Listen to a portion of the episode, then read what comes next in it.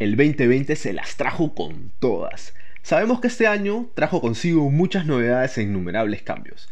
Y como era evidente, los estudios no podían ser recepción. ¿Cómo es estudiar en esta nueva realidad? Hoy hablaremos del ciclo remoto. Estás en Estación Isil, temporada Yo me quedo en casa.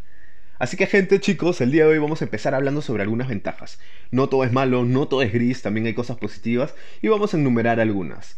Punto número 1 el ahorro que te genera el no moverte, tanto en dinero como en tiempo.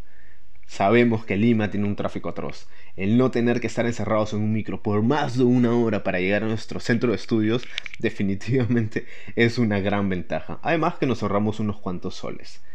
Después, punto número 2 el contar con una plataforma donde están todos los materiales y repasarlos cuando queramos.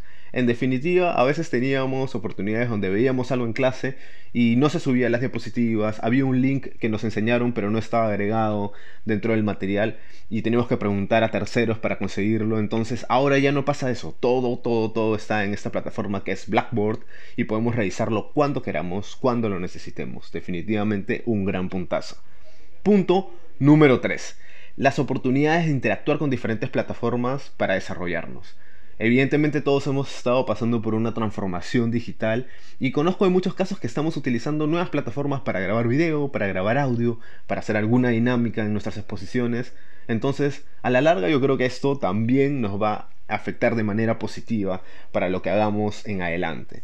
Punto número 4 tener hasta las 11 y 59 para presentar trabajos. Es gracioso, pero más de uno les ha salvado. En definitiva, tener hasta el final del día para subir algún trabajo eh, nos ayuda a poder cumplir con la gran mayoría de los que tenemos. Y siguiendo con las cosas que han ido pasando durante este ciclo, vamos a hablar de algunas experiencias. Siempre me ha parecido más real hablar de experiencias propias, así que les contaré un poco de lo que me ha ido pasando durante este ciclo que ya está por culminar. Como número uno y retrocediendo un poco en el tiempo, les tengo que comentar que yo soy ex estudiante de ISIL Instituto. Yo terminé la carrera de publicidad y medios digitales.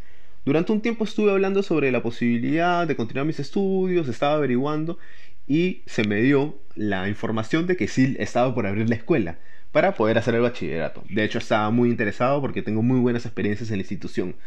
Entonces nada, estoy investigando un poco, atento a las novedades y cuando por fin se dio, lo concreté, cerré, fui, me matriculé, hice todo el proceso, muy feliz para volver a empezar clases.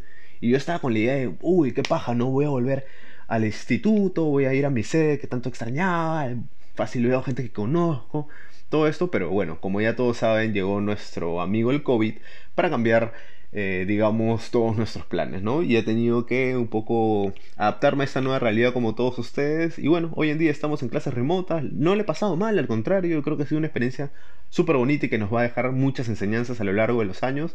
Pero nada, digamos que esa es un poco mi experiencia y mi anécdota de cómo decidí meterme a estudiar en esta situación media compleja, ¿no? Punto, experiencia número 2. Un día Un día entré a mi Blackboard, a la plataforma para revisar todas mis cosas, y me di con la sorpresa de que tenía tres tareas en espera y dos atrasadas. De hecho, esta nueva forma de estudio dice que me desorganice un poquito al inicio quizás, pero como todo en la vida, la práctica es el maestro y ya estoy entrando mucho más en maña. Digamos que ese ciclo lo estoy cerrando muy bien, ya no se me han ido pasando tantas tareas, pero nada, fue un poco loco entrar un día y ver que tenía tantas cosas en cola sin haber avanzado ni haberme enterado que las tenía. Un poco extraño eso, pero bueno, cosas que pasan en la vida. Punto, experiencia número 3. Esto es algo de los que les quería comentar bastante porque quiero saber qué opinan todos ustedes y que nos digan, nos dejen los comentarios, ¿no?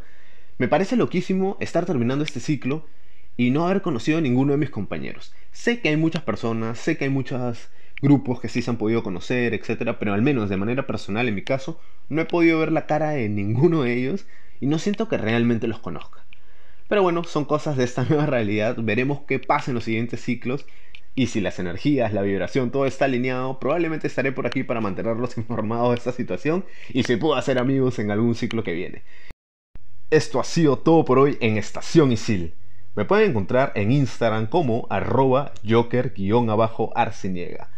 Arci Darcy ya niega de negar, Arci niega. Así que ya lo saben gente, nos estamos escuchando pronto.